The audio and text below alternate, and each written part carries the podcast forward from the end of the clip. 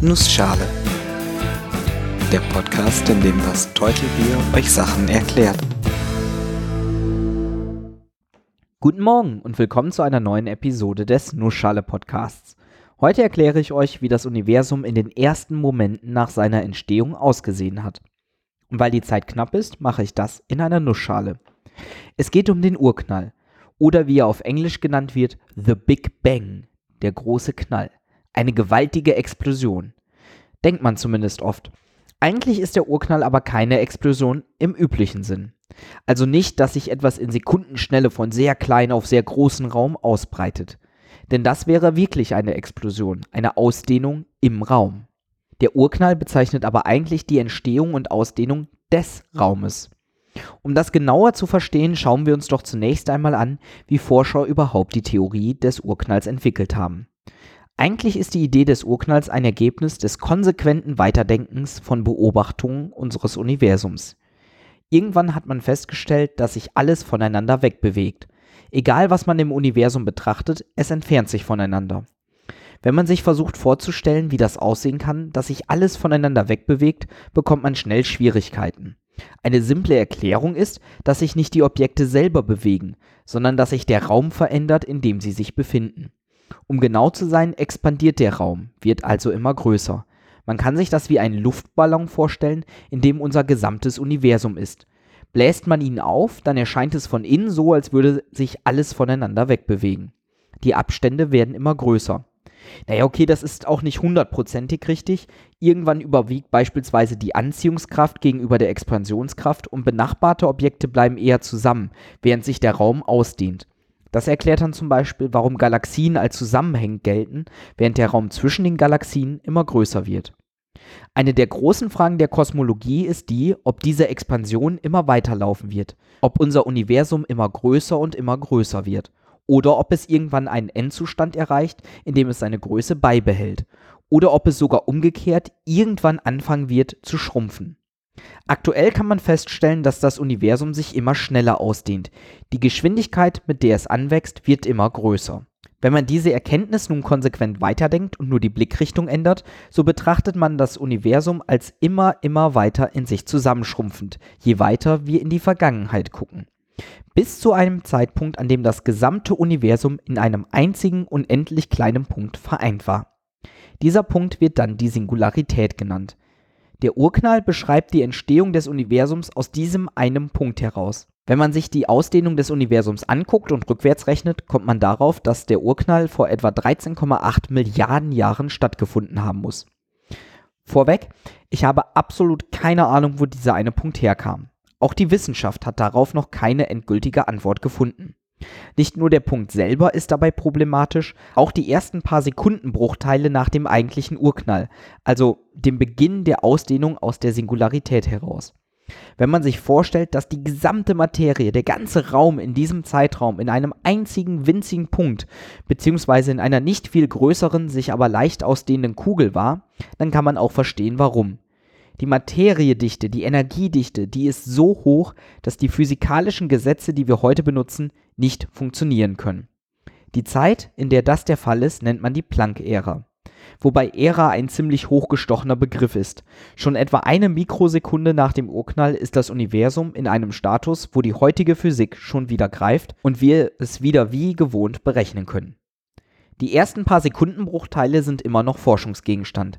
Es gibt Ansätze wie die Schleifenquantengravitationstheorie oder die M-Theorie, in denen mögliche Beschreibungen auch dieser Zeit vorhanden sind. Aber das sind bisher nur Theorien.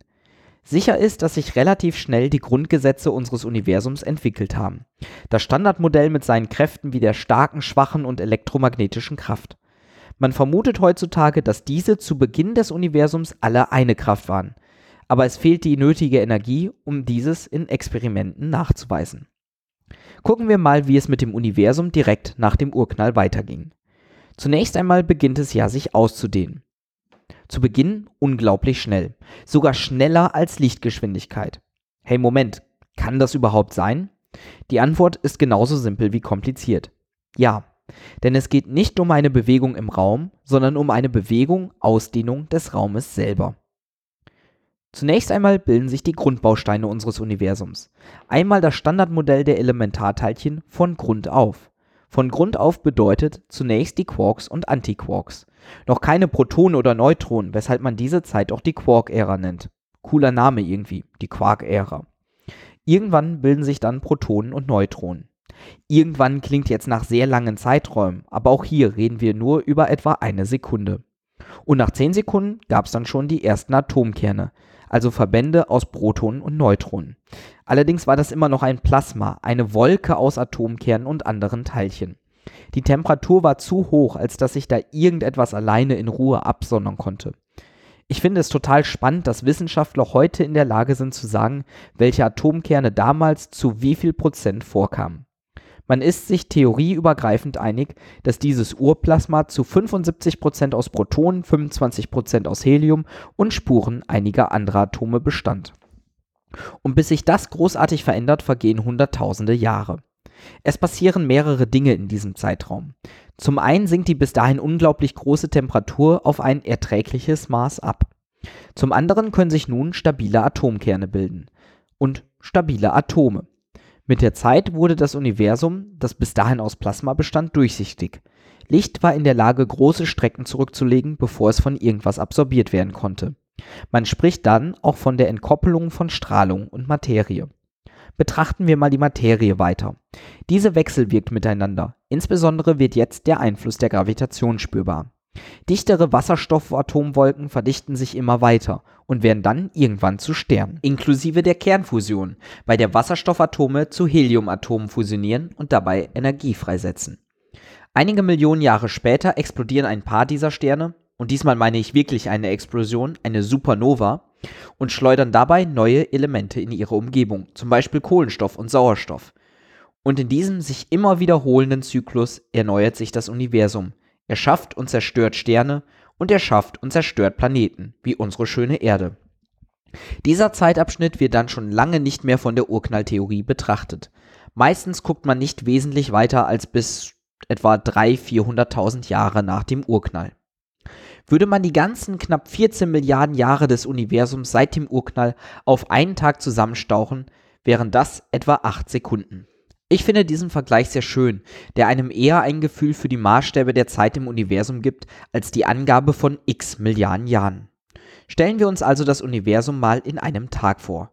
Los geht's um Mitternacht. Wie gesagt, acht Sekunden später gibt's die ersten stabilen Atome und das Universum wird durchsichtig. Etwa eine halbe Stunde später, also gegen halb eins nachts, bilden sich dann die ersten Sterne. Um vier Uhr bildet sich unsere Sonne. Um vier Uhr nachmittags. Unsere Sonne ist nämlich ein verflucht junger Stern. Es dauert noch etwa 40 Minuten, bis sich dann im Sonnenorbit unsere Erde formt und nochmal 10 Minuten, bis sich um die Erde herum der Mond gebildet hat. Zwischen 6 und 11 Uhr abends beginnt sich dann das Leben zu formen. 20 Minuten vor Mitternacht erscheinen die Dinosaurier und 6 Minuten vor Mitternacht sterben sie aus. Bis wir ins Spiel kommen, vergeht noch etwa Zeit. Die Menschheit existiert seit etwa 4 Sekunden. Und für alle, die Angst vor dem Ende der Welt haben, um 8 Uhr morgen früh wird unsere Sonne explodieren. Also 8 Uhr, wenn unser Universum einen Tag alt wäre. In echt sind das etwa viereinhalb Milliarden Jahre. Vor einem Tag wurde das Universum geschaffen, vor ein paar Sekunden kamen wir ins Spiel. Jetzt gerade ist es Mitternacht. Schlaft gut. Ich hoffe, ich konnte euch kurz und knapp erklären, was der Urknall ist. Bei Fragen, Kommentaren oder Themenwünschen kann ich euch die Webseite nussschale-podcast.de oder den Twitter-Account at nussschalepod nur ans Herz legen. Alle Links findet ihr in den Show Notes. Gerne dürft ihr diesen Podcast euren Freunden weiterempfehlen, in Social Media Networks teilen oder auf iTunes bewerten. Ich bin das Teutelbier und ich danke euch fürs Zuhören.